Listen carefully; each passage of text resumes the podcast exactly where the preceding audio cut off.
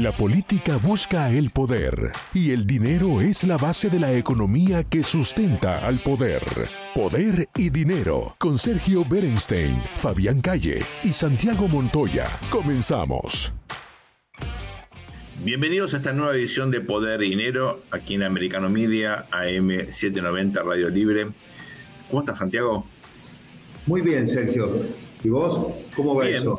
¿Cómo, cómo me, me debes tu impresión eh, de los rincones de los Estados Unidos que estás recorriendo en esta nueva visita tuya para clientes y para familias, ¿no?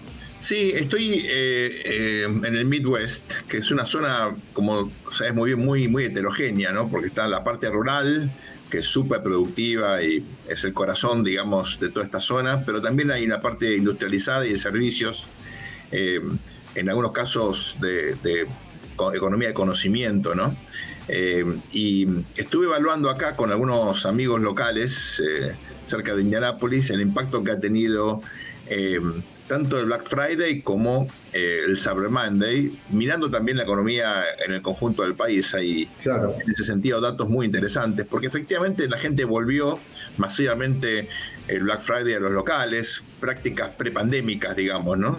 Mm. pero buscando precio, buscando oportunidades, un consumidor cauto, eh, un consumidor eh, que está muy consciente del cambio de la tasa de interés, que no quiere tener balances en su tarjeta de crédito por razones obvias, tasas de casi 20% al año que contrastan con lo que teníamos hasta hace poco, ¿no? cuando había todavía dinero eh, muy barato disponible en el mercado. y por otro lado, en el Cyber Monday también mucha, mucha actividad donde en todo caso lo que se puso de manifiesto en algunos casos es búsqueda no solamente de precios, sino, eh, bueno, eh, algunos cambios en los patrones de consumo, la gente que ya no compra, por supuesto, tanta, tantos ordenadores como antes, tantas computadoras, este, mucho más teléfonos que ordenadores, por ejemplo, ¿no? Eh, cosas que nos permiten ver las, las, tendencias de consumo en un contexto como este ya de crisis donde yo diría la búsqueda de precio de oportunidades fue lo que caracterizó el ánimo del consumidor, ¿no? Eh, y también adelantando compras, ¿no? Eh, sabiendo que eh, tal vez te hace falta cambiar el aire acondicionado o, un, un, refrigerador. bueno, conviene aprovechar el precio por más que tal vez no sea algo urgente, es algo que tenías que hacer en el próximo horizonte de mediano plazo, tres, seis meses. En bienes durables se ha visto esa clase de actitud. Eh, dicho esto, eh, también contraste regional, ¿no? Eh, como siempre, por ejemplo, uno observa la economía de la ciudad de Chicago, está bastante complicada, justo en un contexto donde hay también una elección ahora para, para mayor, ¿no? para, para alcalde, muy competitiva, hay una mala apreciación en general eh, de los locales respecto de la administración eh, demócrata. Hay muchos candidatos demócratas muy críticos de la actual administración. Eh, en otras ciudades de esta zona, bueno, hay una economía un poquito más firme y sobre todo mucha preocupación, Santiago, algo que nosotros analizamos permanentemente aquí en Poder de Dinero por el mercado de las propiedades, ¿no? Los alquileres muy caros, eh, y la sensación de que, bueno, mejor es comprar, pero claro, la tasa de interés hoy es tan, tan pero tan alta que la gente este, tiene, tiene miedo de endeudarse. Eh, justamente eh, analicé con un especialista en estos proyectos de desarrollo nuevo en la ciudad de Detroit, aquí cerca, Michigan, ¿no?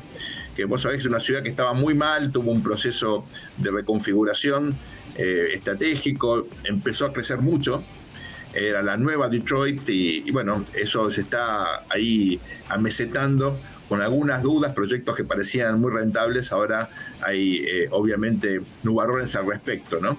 Eh, la heterogeneidad es otra de las características de esta zona del país, del país en general, eh, con una economía que, bueno, sigue teniendo obviamente el horizonte de la recesión en el 2023, donde ya hay un consenso en el mercado, eh, el último punto que te quería contar, eh, que también me llamó la atención respecto al mercado de trabajo, porque han aparecido cifras muy reveladoras de algo que es interesante. Uno mira lo macro, bueno, el mercado de trabajo no está tan mal, ¿no? A pesar de la suba a pesar de la aceleración.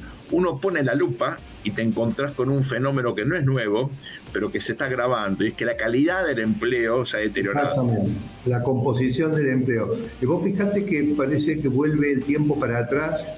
Eh, y la verdad que estamos hablando de datos, ¿no? Porque muchas veces me pueden decir que, que, uno, bueno, todo el tiempo está marcando la disconformidad con la administración del presidente Biden, pero vamos a lo concreto.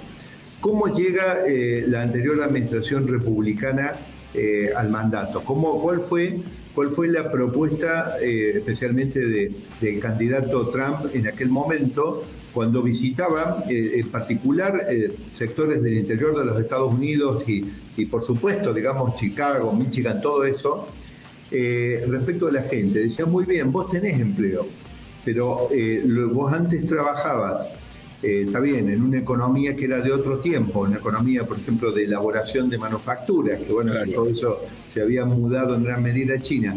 Trabajabas en eso y ahora sí, tenés empleo, pero estás en un puesto, digamos, de, una cadena de hamburgueserías o de este, despachando o de, cafetería eh, o de conveniencia, eh, despachando productos, ¿no es cierto? Que, bueno, un empleo digno, todo eso, pero por supuesto, digamos que es menor nivel de, de, remuneración y de calidad laboral que, eh, estar en el núcleo de una industria de peso en los Estados Unidos. Eh, justamente interpelando a, toda la vocación que tiene la gente, no solamente de tener empleo, sino de tener empleos de calidad, es que se produjo aquel cambio. Y en cierta manera, lo que vos acabas de relatar, que básicamente significa que en distintos sectores, incluso el de finanzas, incluso el sector de servicios en general, hay caídas del empleo que están en el orden de los dos dígitos. Los valores son del 11% de caída, pero hay un aumento de las cantidades de empleo en sectores vinculados a temas gastronómicos en general. Por supuesto, como vos decís, poniendo la lupa, yo digo el magnifier en esos datos, eh, seguramente nos vamos a encontrar con que se está produciendo una transferencia de empleo de alguien que trabajaba en un sector tecnológico, en el sector de finanzas, que son las industrias un poco más, podemos decir, de mayor desempeño, pero más modernas que lo que fue en su momento el recuerdo de la industria, lo que sea automotriz, y eh, que se están transfiriendo a empleos como los que había hace cinco o seis años o siete años atrás, cuando andaba el candidato republicano por el interior de los Estados Unidos eh, prometiendo cosas que cumplió, mejorar la calidad de los empleos, ¿no? A mí me parece que por eso ahí puede haber un efecto político importante, eh, porque en definitiva eh, está bien, nosotros estábamos muchas veces resaltando eh, con preocupación los efectos directos e indirectos que tienen los aumentos de tasas, pero acá está ocurriendo un fenómeno adicional que podría ser indudablemente muy malo para la gente, para el empleo y, sobre todo, digamos, podría ser un salvavidas de plomo para las expectativas demócratas en, en el 2024. Coincido, eh, Santiago, y déjame enfatizarte historias así anecdóticas, pero vale la pena, ¿no? Eh, hay, eh, sigue habiendo una fuerte demanda en el sector servicios de, y ahí efectivamente hay un cuello de botella, ¿no? ¿Por qué? Porque mucha gente eh, durante la pandemia se acostumbró a trabajar en la casa, eh, ha cambiado el tipo de hábitos respecto a lo que uno está dispuesto a hacer. Eh, son trabajos, los del sector servicio, de muchas horas, muy sacrificados. Eh, y recordemos que hubo también un aumento del gasto social, que en parte todavía persiste, que desalienta a que la gente busque efectivamente trabajo. ¿no? Y por otro lado, esto coincide con una actitud cada vez más interesante, y yo quería, no solamente ocurre en los Estados Unidos, de la gente que está volviendo a consumir, por ejemplo, gastronomía o el sector hotelero. Después, obviamente, de todas las restricciones durante la pandemia, claro, hay como eh, la necesidad de salir y de, eh, eh, distraerse. El sector de esparcimiento ha crecido mucho en general. la vida social ocurre muchas veces cuando la gente se junta para comer, para este, celebrar algún acontecimiento en particular. Todo esto también forma parte de la nueva demanda de esta clase de empleos. Em, pero, pero Sergio, eh, mirá, que eh, nosotros hemos estado analizando contigo anteriormente el tema de las restricciones en China. Yo te pregunto, la administración del presidente Biden en en realidad es hija de la pandemia porque de no haber sido por la pandemia estaría Donald Trump juntando todavía votos en su segundo Muy probable. mandato. ahora bien, ¿Cuál sería el efecto? Porque hemos visto lo que ha pasado en China, pero yo creo que desde el punto de vista humano, porque vos lo que planteaste recién, lo planteaste desde el punto de vista de, humano, es decir, hemos estado encerrados, ahora queremos hacer vida social. Los humanos somos seres sociales, gregarios. Entonces, ¿qué, efecto tendría eh, un nuevo rebrote de COVID? Que no te digo volvamos al confinamiento anterior, pero que haya que reducir la vida social. Cuidado con esto porque el malestar podría ser importante y así como eh, hay un refrán que dice que hierro mata, a hierro muere, no va a ser que la administración del demócrata termine pagando los costos del mismo fenómeno que en realidad los llevó al poder. Bueno, es, una, es un horizonte de amenazas eh, múltiples, esa es una. Eh, yo creo que la otra cuestión es, en, algún punto, la gente que ahora está asignando más dinero a estas actividades va a tener que volver a eh, enfatizar el ahorro, el cambio de bienes durables. Son, son momentos, ¿no? Pero no, como todos sabemos, no, son sustentables. Eh, estas cuestiones, yo creo, eh, Santi, merecen ponerlas en perspectiva y analizarlas con cuidado. Si te parece bien, ahora vamos a ir a una muy breve pausa. Enseguida vamos a volver con más poder y dinero, pero teniendo en cuenta que muchos de los cambios que ha generado la pandemia que parecen permanentes, yo creo que son transitorios. ¿eh? Exactamente. Entonces, en un mundo en reconfiguración. Luego volvemos entonces con más poder y dinero. No se vayan.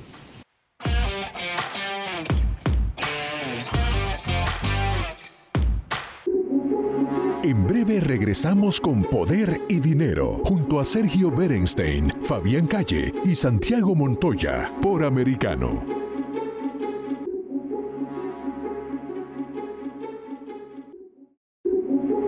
Estamos de vuelta con Poder y Dinero, con Sergio Berenstein, Fabián Calle y Santiago Montoya, por Americano.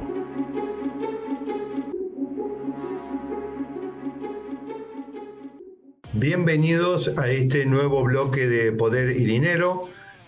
Por un ratito, Sergio Berenstein está eh, afuera del aire, lo mismo nuestro compañero Fabián Calle, que está atendiendo situaciones eh, personales en este momento, pero estamos aquí nosotros para llevar adelante el, programa y para darle la bienvenida a nuestro experto en temas de mercados financieros internacionales, de economía internacional, eh, Darío Epstein. Bienvenido, Darío, a otra edición de Poder y Dinero aquí por Americano Media y Radio Libre AM790. ¿Cómo estás? ¿Qué tal, Santiago? ¿Cómo estás? Bueno, con ganas de eh, escucharte, Darío, tenemos encima eh, la FED otra vez, eh, pero a su vez tenemos indicadores frescos del mercado del trabajo y quería, estaba pensando, digamos, en los mensajes que nos llegan de nuestra audiencia. Eh, se me ocurre, digamos, invitarte a que hagamos un repaso un poquito sobre los temas de economía que pueden cubrir los aspectos internacionales o no, pero sobre todo lo que tiene que ver con, con los intereses de los residentes americanos. Y, bueno, y después, por supuesto, nunca podemos olvidarnos de lo que es tu principal especialidad, que son los mercados, pero eso lo podemos dejar para el siguiente blog. Ahora mi especialidad es el fútbol, el soccer. Felicidades, A, felicidades a los oyentes por el gran triunfo sobre Irán y la clasificación a octavos. Muy bien, Estados Unidos, felicitaciones.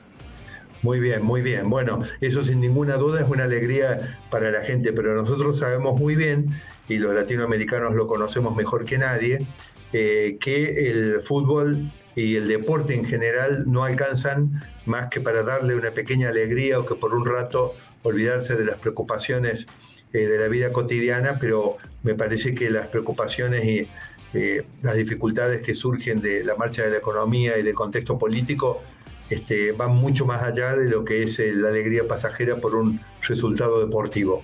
¿Y qué estás viendo, Darío, en materia económica? No, en materia económica seguimos siempre con lo mismo. Eh, a ver, de vuelta, estamos viendo cómo se desinfla el mercado de real estate, algo que habíamos anticipado. Con estos niveles de tasas muy difícil eh, que sin una baja importante de precios se reactive rápidamente. Eh, estamos viendo que el empleo, el miércoles tuvimos el ADP. El ADP se usa como un indicador adelantado de lo que viene el viernes, que el viernes es el informe de desempleo de Estados Unidos. Eh, y lo que estamos viendo es que eh, el ADP viene un bastante más débil de lo esperado donde vos ves que están, se están perdiendo empleos en sectores eh, como tecnología y se están gastando en, eh, se están ganando en sectores de servicios como gastronomía. O sea, hay bajo valor agregado que está creciendo y alto agregado que se está perdiendo. O sea, algo de vuelta que venimos hablando hace rato, que lo anticipamos que iba a pasar. Entonces, en ese marco, de vuelta, eh, se está dando lo que esperaba la Reserva Federal que se dé, un enfriamiento de la economía y en la medida que eh, el mercado laboral no caiga muy fuerte, o sea que se siga manteniendo de a poco, aunque sea cayendo de a poco, que lo peor todavía no se vio, entiendo yo, en el mercado laboral, eh, en esa medida puede seguir haciendo su ajuste monetario eh, a la Reserva Federal. Esto, esto es seguir subiendo tasas paulatinamente y seguir sacando liquidez del mercado a los efectos de combatir el proceso inflacionario que estamos experimentando. Lo mismo pasa en Europa. Europa está viviendo una experiencia absolutamente similar con la diferencia que tienen eh, menos perspectivas de crecimiento, con mayor perspectiva de recesión y no están todavía eh, logrando domar o no tienen expectativas de domar la inflación eh, tan rápido como lo podría hacer Estados Unidos, a pesar de que el periodo hablamos de un año, ¿no? En Estados Unidos. Pero en el caso de Europa, recordémosle a nuestros oyentes que, eh, y a nuestra audiencia en general, que la inflación eh, en Europa, eh, si bien los números en algunos momentos que los Estados Unidos estuvieron viajando hacia un dígito alto, ahora se ha contenido un poco, pero sigue siendo un dígito alto, Europa que está rozando los dos dígitos, a pesar de que los guarismos, los números, son relativamente parecidos, la composición y el origen de la inflación es muy distinto, porque en Estados Unidos podemos decir, si uno simplifica los números, los redondea diciendo, bueno, tenés 8 de inflación, en realidad 6 son de inflación core. O sea, tres cuartas partes de la inflación es inflación core, que es de la que se combate con, con, tasas de interés y, bueno, algunas medidas de oferta que no son fáciles de tomar rápido. En el caso de Europa, en realidad dos tercios de la inflación es consecuencia directa eh, de eh, la guerra que se está llevando a cabo en Europa, mientras que un tercio es inflación core. Por supuesto, para los niveles de inflación europeos del orden del 0.5 o 1% anual, eh, bueno, una core de 3 puntos o 3 puntos y medio ya es altísimo. Por eso hay tasas, pero no es la misma inflación que la de Estados Unidos, ¿no? No, la composición es distinta, pero la probabilidad de que descienda en el corto plazo es más difícil. Eh, eh, la economía de Estados Unidos es resiliente, creo que es la, palabra en español, así se diría. Resiliente. Eh, resiliente, tiene una fortaleza única, se sobrepone a todo, mientras que Europa tiene mucha mayor debilidad estructural depende mucho más del turismo y cosas que, que internacionales. sabés, sabés, Darío, que queda para algún otro programa que hagamos de Poder de Dinero, porque hoy te quiero mantener concentrado en esto, ver además los temas de mercados y las recomendaciones para nuestra audiencia en este contexto, ¿no? Le podemos hacer, podemos decir, un, repaso, aunque no sean nuevas, pero repasarlas, porque eh, que yo tengo la hipótesis de que en, en buena medida eh, esa resiliencia que vos hablás y que yo creo que también se podría describir como la economía norteamericana tiene mayor capacidad de adaptarse más rápidamente a distintas situaciones que otras economías, como la de Europa, tiene que ver sobre todo con, es mi hipótesis, con el extraordinario mercado del trabajo que tiene Estados Unidos. Es decir, Estados Unidos, si necesita eh, rápidamente, digamos, reestructurarse porque vino una pandemia, lo hace a toda velocidad. Si luego para poder salir rápidamente de nuevo se expande. Si tiene que cambiar de composición, lo hace rápidamente, porque la economía de los Estados Unidos y en particular el mercado laboral, que es parte de la economía, porque es uno de los mercados, me parece que en el caso de los Estados Unidos tiene, eh, tiene una... Me parece que en el caso de los Estados Unidos tiene una respuesta que no tiene eh, Europa, ¿no? Sí, sí. Eh, me imagino que tú estás hablando de la estructura del mercado laboral, de las leyes laborales. No, eh, claro, de la estructura del mercado laboral. Es, una, es un mercado. La flexibilidad del mercado. Exacto, la flexibilidad del mercado. Claro. Todo eso le da, digamos, este, hace que los procesos sean mucho más rápidos, que cuando se tiene que, reestructurar, que cambiar de composición, lo hace a toda velocidad, mientras que en otros casos hay, bueno, hay, hay restricciones que en realidad lo que hacen es restar desempeño económico. Lo, sabemos, donde hay leyes rígidas, eh, hay más problemas para adaptarse a los cambios. Tal cual, sí coincido, pero es para, para un, como dijiste tú, para un... Para otro programa, sí, sí. Pero, pero coincido que la estructura laboral de Estados Unidos facilita adaptarse a las crisis y adaptarse también a, eh, a cualquier potencial crecimiento. Habría que ver, Darío, qué impacto puede tener si se concreta esa huelga en el transporte de trenes de carga en los Estados Unidos que, está amenazando hasta eh, este momento todavía ese riesgo no ha sido eliminado. Sería la primera huelga de esa naturaleza en casi 40 años en los Estados Unidos. Y bueno, eh, mi, impresión es que eh, trastornos en las cadenas logísticas, venimos a decir que es de lo último que necesitaría en este momento la lucha antiinflacionaria en los Estados Unidos. No, bueno, sí, venimos de problemas logísticos en China y tenerlos en el mercado doméstico no va a ayudar, claramente no va a ayudar. A mí me parece que mm, eh, a mí me parece que eso, esos son los temas claves y, por lo tanto, bueno, seguimos esperando entonces que la Fed siga viajando eh, con su aumento de tasas. ¿Vos te sentís todavía cómodo con nuestro pronóstico central de 50 puntos básicos de sí, sí, ahora? Sí, sí, me veo cómodo con ese número con ese número. Y bueno, y lo que sí me parece es que vamos a tener que ir siguiendo de cerca eh, los datos del mercado laboral para ver si necesitamos, pues entiendo que lo nuestro era que la Fed viaja hacia 5 puntos, lo cual significaba 50 horas y 25 en febrero, ¿no? Febrero o marzo, eh, el siguiente.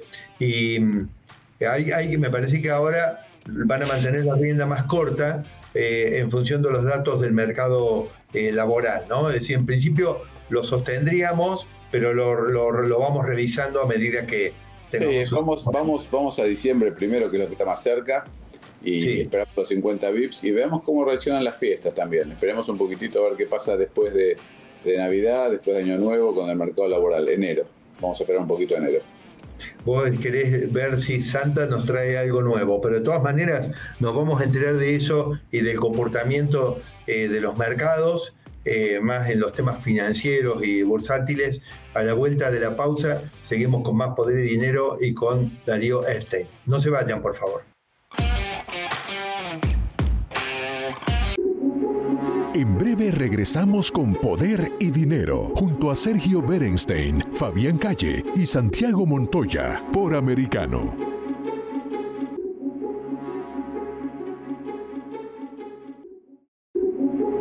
Estamos de vuelta con Poder y Dinero, con Sergio Berenstein, Fabián Calle y Santiago Montoya, por Americano.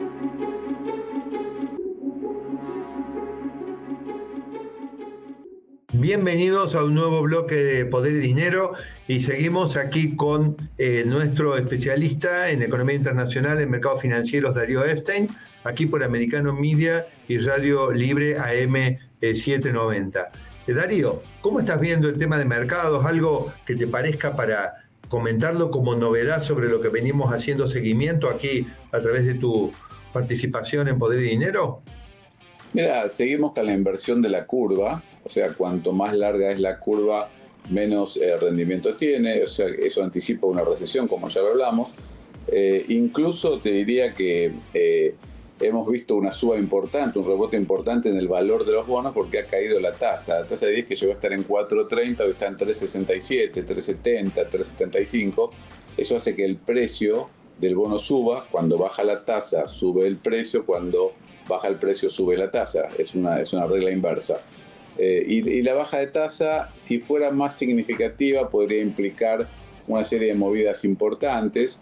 Pero por ejemplo la tasa hipotecaria que baje del 7,11 al 6,80 no es importante o significativa, lo mismo con las tasas de las tarjetas de crédito, los leasings, o sea que todavía no hay, eh, no estamos viendo que las tasas estén eh, tomando un espacio eh, más razonable, al contrario, estamos viendo que la suba de, diciembre puede hacer un, un, pequeño rebote en las tasas, no te diría de 10 años, pero sí de 2 a 5.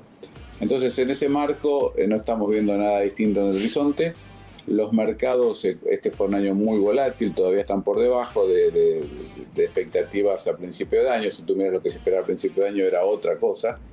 Pero bueno, en, en acciones siguen siguen incumpliendo y bueno, hay que ver qué pasa en la tecnología. Has visto lo que pasó con Apple, que ante los problemas de China eh, y la, falta de provisión de, materiales para la construcción del iPhone, eh, Apple ha caído bastante. O sea que estamos viendo una serie de eh, impactos por, por, diversos factores. Las acciones chinas, por otro lado, han subido estos días fuertemente. Sin embargo, has visto en China mismo una caída importantísima en lo que son ventas de viviendas usadas y nuevas, siempre basado en los indicadores que nos mandan eh, de China, ¿no? Por supuesto. Pero lo más impresionante que he visto es eh, el, cierre de la, en China de, cómo esos videos hay que chequear, eh, por supuesto, su, su, legitimidad, ¿no? Pero hay mucho comentario y muchos videos dando vueltas sobre la forma en que China está trabajando o está atacando con la política COVID-0 a, su población y, cómo la población está empezando a tomar cierta, no te digo rebelarse porque no es la palabra adecuada, pero sí están eh, cansados, agotados, extenuados de esta situación. Entonces es, complejo el tema. Darío, mira, eh, sabes que con Sergio Benestein y con Fabián Calle eh, y con algunos eh, participantes eh, muy calificados aquí en, Poder y Dinero, que es un orgullo para nosotros presentarle a nuestra gente, expertos de, que, son profesores académicos en, universidades de primera línea en Estados Unidos, de origen latinoamericano en general, eh, otros que han sido embajadores en China, en Estados Unidos, como Diego Guelar, o un analista mm, internacional como Mariano Causino también. Eh, venimos eh, advirtiendo que eh, se abre la, posibilidad, mejor dicho, porque nadie tiene en realidad la lectura sobre el futuro, de que esta, esta situación de China sea una situación que no sea pasajera y sea en realidad un jaque para los gobiernos de ese corte. Son gobiernos, digamos, que no tienen, no están asentados en un proceso, en, una, en una democracia que funcione, digamos, con reglas más o menos parecidas como las que funcionan en los Estados Unidos, sino que eh, se basan en, eh, hasta el momento basaron su, permanencia en restringir el acceso a la información sobre lo que estaba ocurriendo en otras partes del mundo. Bueno, nosotros recordamos que la Unión Soviética, por ejemplo, en la época que eh, los sistemas de comunicación en Europa eran basados en la norma PAL, para transmitir por televisión, PAL, eh, ellos usaban un sistema que se llamaba SECAM, por las siglas, y lo que tenía como condición es que todo lo que se emitía en canales de televisión, en todo lo que estaba detrás de la cortina de hierro, del otro lado, por más que vos sintonizaras cualquier aparato, nunca lo ibas a escuchar, porque eran diferentes formatos de onda, y con eso mantuvieron un régimen que, nada, duró muchas décadas, más de medio siglo, ¿no? Eh, bueno, no tanto como así, medio siglo. Eh, en el caso de eh, la primavera árabe, ahí aparece un punto de inflexión, que es el uso de mecanismos simples de comunicación por plataformas de redes sociales o, si querés, el mismo WhatsApp, para coordinar, digamos, el malestar de la gente. Y nosotros veíamos que en China, que en situaciones como la de Cuba, como la de Irán, eh, se restringen libertades de los ciudadanos y que eso en cierta medida lo soportan eh, a través de una cantidad de restricciones al acceso a la información de lo que pasa en otras partes del mundo. Eh, China tenía muchos motores de búsqueda de, en Internet bloqueados o bloqueados sitios, de tal manera que no podía acceder. No obstante, lo que vemos es que la gente ya no se banca más los confinamientos. En China tampoco. Eh, y posiblemente esto nos esté marcando eh, una nueva era donde cada vez me parece que queda más lejos eh, la posibilidad de que China recupere esas tasas de crecimiento altísimas que marcaron, digamos, un poquito la economía mundial los últimos 15 años. No, sé si vos te sentís cómodo con esta visión o crees que realmente China puede recuperar en algún momento eh, ese avasallante ritmo de crecimiento económico que traía con anterioridad?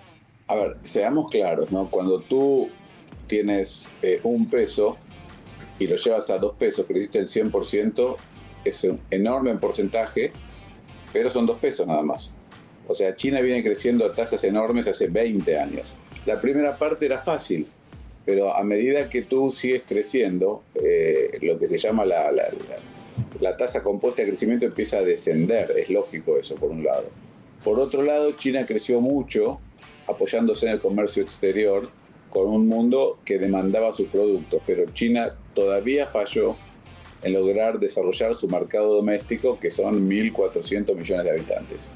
Para China recuperar su crecimiento geométrico, como lo vino haciendo, necesita que su mercado doméstico crezca, no solamente depender de que Estados Unidos, Europa, Latinoamérica, África le compren sus productos, exportar.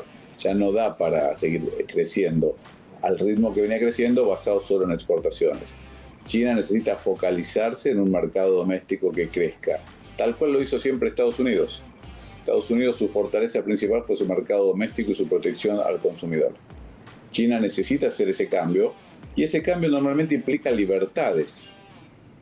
Entonces cuando tú me dices, mira, acá tenemos un régimen en China de tal y cual característica, eh, pero bueno, es difícil ser entrepreneur, es difícil tener tu negocio, es difícil salirte de las regulaciones del Estado, de los impuestos, de las formas en que ellos te cobran. Entonces, la verdad es que para que China desarrolle su mercado doméstico necesita una apertura un poco mayor. Y si no lo desarrolla, no va a poder crecer a las tasas que venía creciendo solamente con las importaciones o con los productos que le manda a Estados Unidos y a Europa.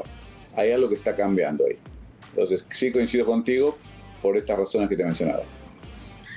Muy bien, escúchame, eh, Darío, eh, creo que estamos, estamos enfocados, me, da la impresión que estamos teniendo los elementos eh, adecuados para el análisis, pero también vemos que algo que parecía, en el caso de los Estados Unidos, que es lo que más nos interesa en nuestro análisis, que parecía que a pesar de todas las incertidumbres que nunca estuvieron desaparecidas, lo veíamos más o menos claro que la Fed podía seguir avanzando en aumentos de tasas y que la inflación en algún momento de 2023 iba a ceder el camino a mayor nivel de, recesión, digamos, para hacer el combo que la verdad que tenemos nosotros que reconocernos uno al otro, que desde el comienzo de nuestro ciclo venimos hablando de la inflación y de la recesión como un combo que iba a atrapar, me parece que es eh, el sello de la última parte de la administración Biden en materia económica.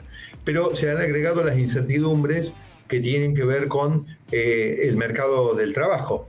Eh, es decir, con, si el mercado del trabajo realmente los, los, datos que se van conociendo en estas entregas de los viernes eh, continúan con este ritmo que, que, se está ya poniendo de manifiesto, habría que pensar en qué medida la administración eh, Biden tiene que inventar algo para evitar ir a una derrota segura en la elección eh, de 2024, porque falta tiempo, pero en realidad no falta tanto tiempo porque la economía es como un barco gigante con un timón chico, no es tan fácil maniobrar después, ¿no? Eh, nos vamos a ir quedando sin tiempo, pero te dejo el tema planteado entonces para el próximo encuentro aquí en Poder de Dinero, Darío. Entonces nos despedimos de nuestra audiencia eh, y te dejamos comprometido para seguir acompañándonos eh, a través de Americano Media y Radio Libre AM790. En breve regresamos con Poder y Dinero junto a Sergio Berenstein, Fabián Calle y Santiago Montoya por Americano.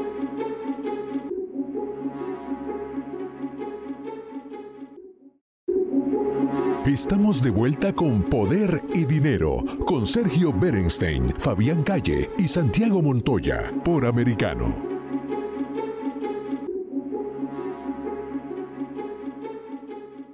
Bienvenidos a este último bloque de Poder y Dinero aquí en Americano Media, AM790 Radio Libre. Santiago, como siempre, las eh, charlas con Darío son fabulosas porque tiene una visión de conjunto y entiende el mundo financiero realmente eh, con, con eh, de, forma notable, ¿no? Tiene un gran expertise. Así es, así es, sí. Pero me asustaste porque dijiste este último bloque de poder y dinero, pero, pero, pero, pero seguimos con poder y dinero, ¿no? Sí, el, el programa de hoy, el último bloque del programa de hoy. Ah, ah sí, porque yo quiero seguir, de ninguna manera vamos a eh, cortar el vínculo con nuestra querida audiencia. No, por supuesto. Este, pues Dios llegó para quedarse. ¿eh? Así es, así es. Pero Santiago, me quedé este, em, enganchado en, algunos temas que tratamos en la introducción de este programa, que me gustaría, si te parece bien, eh, retomar. ¿no? en primer lugar, contanos esta idea de la, la, composición del empleo, de la calidad del empleo, ¿no? Economías flexibles, economías, digamos, bastante desreguladas, por suerte, en el mercado de trabajo, como la economía norteamericana, tiene esta capacidad de generar empleo en un área, destruirla en el otra, uno, uno ve los promedios y, por ahí, como siempre, eh, lo, interesante está en los detalles, ¿no? Eh, eh, ¿Qué significa, digamos, que se destruyen empleos de alto capital humano, en general de mejores salarios, y se generan empleos en áreas como en servicios que en general tienen una paga menor, en general tienen menos beneficios, por ejemplo, seguro de salud, ¿eh? en general no lo cubren. Eh, ¿De qué manera esto influye por el lado sobre todo del ingreso y de las perspectivas de movilidad social? ¿no? Bueno, eh, a ver, ¿cuál es la duda que puede haber de que entre el efecto combinado de una mayor inflación y de la pérdida de calidad de empleo no puede resultar en, otra, en otro impacto diferente que aumento de, los niveles de pobreza y en general deterioro social en los Estados Unidos. Pero lo que nosotros no podemos perder de vista es que precisamente eh, ese mercado laboral de los Estados Unidos, con esas características que tiene de tener una flexibilidad tan grande para adaptarse a los cambios en el contexto e incluso cambios que pueden ser violentos en la composición, porque para lo que es de composición de un mercado laboral, muchas veces nosotros podríamos ver cambios sustanciales en la composición en periodos de tiempo un poco más largos. Pero en la economía de los Estados Unidos en este sentido, y ese fíjate qué notable, debe ser un parámetro que prácticamente ningún otro país copia. Es decir, todos quieren ser como los Estados Unidos, muchos, pero no quieren, eh, digamos, tener, eh, asumir lo, que parece ser un costo y que en realidad es el, enorme beneficio, lo que hace distinto a los Estados Unidos. Yo, yo te, diría casi como que eh, casi como, no sé si no diría que las características del mercado laboral de los Estados Unidos son la verdadera diferencia en realidad en el desempeño económico, porque el capitalismo necesita eso. Y no, no nos olvidemos que al final del día eh, uno escucha a las últimas corrientes de los economistas y siempre te vienen, me hacen acordar a los expertos en management donde creen cada uno que inventa una cosa nueva y parece que desplaza a las anteriores, pero en realidad se van sumando en gran medida a las capas de pensamiento o de desarrollos anteriores. En, este tema no deja de, ser lo básico de la tierra, de la capital y el trabajo combinándose para lograr determinados resultados. Pero el factor más difícil de administrar es obviamente siempre el más importante, el humano, y está todos sabemos que eh, los flujos financieros son muy flexibles, Sergio. Lo que va masivamente para un lado vuelve masivamente hacia, hacia otro destino mañana por el simple hecho de que hubo un flight to the quality o porque aumentó, porque hubo un hecho disruptivo o porque aumentó, bajó la tasa de interés en uno o en otro lugar o porque alguno devaluó o porque hubo un conflicto político. Eso pasa en 24 horas o instantáneamente incluso. Pero en el tema laboral, todos están atrapados con inflexibilidades que les cuesta mucho administrar eh, esa situación. Entonces a mí me parece que nosotros, eh, sin olvidarnos de que esa flexibilidad es la clave del éxito, sí tenemos que tener los liderazgos para poder hacer que la economía de los Estados Unidos avance en todos aquellos sectores que por su contenido de innovación eh, y por la capacidad de transformar el mundo, son sectores con mayor valor agregado y que generan empleos que, a su vez, digamos, redundan en más capital humano, que son lo único que puede generar eh, la movilidad social. Eh, a mí me parece que todas estas políticas de recuperar muchas veces algunas de las cadenas de valor que, o, que sean partes de las cadenas de valor que en su momento se fueron a otros eh, sitios a producir simplemente porque el costo del factor humano u otros elementos eran eh, favorables, eso es un paliativo durante el tiempo en que la economía mundial se está reconvirtiendo, porque al final de ese proceso lo que nosotros vamos a tener es que no va a ser malo estar empleado en sector servicios, pero ¿en qué servicios? Porque fíjate que nuevamente en una economía tan compleja y tan diversificada, no es lo mismo trabajar en el, sector eh, gastronómico vinculado al, desarrollo de eh, servicios innovadores que satisfacen de una manera distinta necesidades humanas o necesidades humanas que antes no se conocía que estaban y que fueron puestas sobre la mesa por ese servicio, que trabajar en, eh, en, una función, digamos, tradicional, en un servicio que está en retroceso. Por ejemplo, hay cadenas de cafeterías que me, resulta imposible vivir. A mí, por ejemplo, te cuento, soy adicto y a la cafetería, quiero decir, me resulta imposible vivir sin eso. O sea, yo no puedo desayunar sin el café latte, ¿no? No, puedo vivir, ¿no? Pero en definitiva, viste que aparecen nubarrones en el horizonte y están en jaque todos esos negocios. Hay otros negocios, muchas veces vinculados a desarrollos tecnológicos, que combinan ambas cosas y que pueden dar lugar a empleos de más calidad, con más capital humano, donde se juntan la innovación con, eh, bueno, con, sectores que si uno los mira muy por arriba parecen tradicionales. Santiago, eh, nos quedan unos minutos, quiero aprovechar para una pregunta de otro orden, pero que creo que viene eh, perfecto esto que estamos hablando, porque muchas veces uno, claro, lo que advierte es que en, los en el sector servicios en particular, eh, como la gastronomía, la hotelería, eh, pueden insertarse eh, sectores de la sociedad que no han tenido la suerte, la posibilidad de educarse de forma tal de conseguir trabajos en sectores más competitivos o que requieren más capital humano, ¿no? Respetando, por supuesto, todos los trabajos, son trabajos decentes, este, requieren mucho esfuerzo, pero efectivamente es cierto que hay algunos segmentos de la economía que no requieren tanta especialización.